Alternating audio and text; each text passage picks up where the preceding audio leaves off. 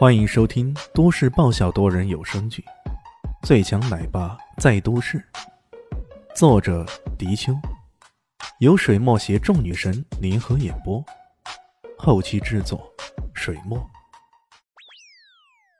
第九百五十八集，在回头看李炫的时候，甚至充满了畏惧之情。这个年轻人给他们带来的气势上的冲击，简直是有种令人窒息的感觉。过了一会儿，仆人们终于走上前来，向着他们行礼。李炫现在的身份是阿缪莎，自然不是这别墅庄园的主人了。他摆了摆手：“喏，这位艾小姐才是你们的主人。”艾云真一愣，看到李炫朝他打眼色，那才点了点头，说道：“嗯，你们不必多礼，跟以前一样，自己去忙就行了。”我在这里住的时间不会太长，不过也会有人来接手管理这里的，你们各自做好便是了。他管理一家大企业，自有上位者的气派。这么说来，那些仆人心头一凛，起身说道：“我们明白。”准备带着这些狗啊离开的时候，李现叮嘱道：“这些狗被困得太久了，你们有空带他们出去溜溜。”他们之所以这么暴躁，原因就在这里。仆人们一听，顿时明白了。要知道，之前可都是屈尔迪公子带他们出去溜达，现在屈尔迪公子不在了，他们也不敢擅作主张带他们出去。这些习惯了出去溜达的狗子，现在心情烦躁，那也不正常的很吗？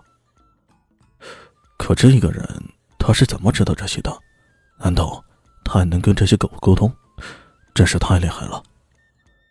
这时候，别墅外面传来一阵剧烈的轰鸣，听声音啊，似乎有五六辆机车冲了过来。嗯，大家先是一愣，随即转过头去，却看见一群人冲了进来。这一群人，首先从衣着上看就显得比较另类，然后是各种样貌打扮。为首的那家伙，一颗大光头，光头上还刺着一个大写的 M 字样，看起来相当的刺眼。光头歪着嘴走了进来，还抚摸了一下他的大光头，左右看了看，然后说道：“曲尔迪呢？出来！咱们约好的斗犬呢？你他妈躲起来，算什么意思啊？”李迅和艾云珍对视一眼，然后说道：“啊，曲尔迪跑了，现在这个地方是我们的。你们是谁呀？来这里有什么事啊？”“哼，跑了。”哈哈跑了就能躲过我们的斗犬约定吗？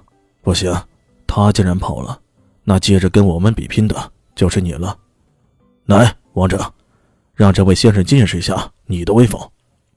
光头一副气势凌人的态度，也不容对方有什么争辩，直接往后面打了个招呼。一个同样流里流气的人，拉着一头身材高大的高加索犬过来了。要说刚刚李轩他们见到的狗中，也有些身材高大的高加索犬。可要跟眼前这头高加索犬相比啊，简直就是弱了三分之一啊！这头大狗有半人高，简直像一头小老虎，锋利的牙齿、爪子，一副生人勿近的姿态。它才上前两步，就呜哇哇的冲着李轩等人狂吠，光是看这外表就已经显得十分威武雄壮了。嘿嘿嘿嘿，他叫做王者，来，我们比试一下，赢了的人。才配得到这个别墅的庄园，输了的滚蛋！光头肆无忌惮的说着，同时他的目光还不停的在艾云珍身上打转，眼中流露着贪婪的神色。我靠，还王者，我他妈还荣耀呢！李迅看着光头，饶有趣味的说道：“嗯，这位先生。”光头摆了摆手：“哎，得了。”不用说那么文绉绉的，我叫维萨里奥，疯子维萨里奥，你可以叫我疯子哥。嘿嘿嘿，这一家伙光从外表看还是真的够疯了。疯子是吗？李炫嘴角边上露出一丝冷嘲。你就这么闯进来，说要跟我们斗拳，你确定没有搞错？没有搞错，肯定没搞错。我们原来约好的。是要跟这个别墅的主人来斗拳的，而且他也说过，如果输的话，这个庄园就属于我的。这个家伙如此说着，心中却暗笑：“嘿嘿，哥这一回可是真的一本正经的胡说八道啊！”嘿嘿嘿嘿。他跟雀儿迪约定斗拳是真有其事，不过赌注什么的，那就是完全瞎扯淡了。但是那有啥关系啊？反正雀儿迪已经跑了，怎么说还不是他自己随便扯随便说嘛？这个维萨里奥这是地下世界飞车党的头头，他平日里跟雀儿迪混在一起，飞扬跋扈，根本不将其他人放在眼里。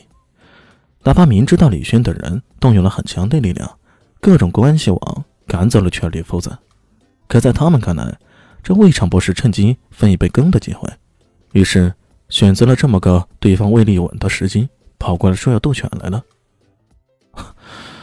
这样啊，不过我们收了庄园给你，你倒是也得下了注啊。你有什么注吗？呃，这个嘛，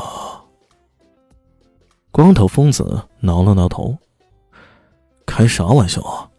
哥就是想抢你的庄园的，哪有什么咒马下呀？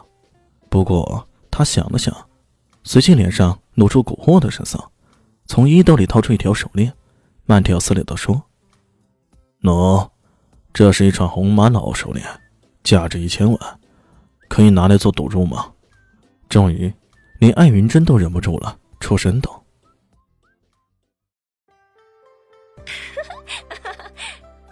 大家好。”我是豆豆猫的耳朵，在剧中我饰演的是萧灵溪的表妹唐艺贤。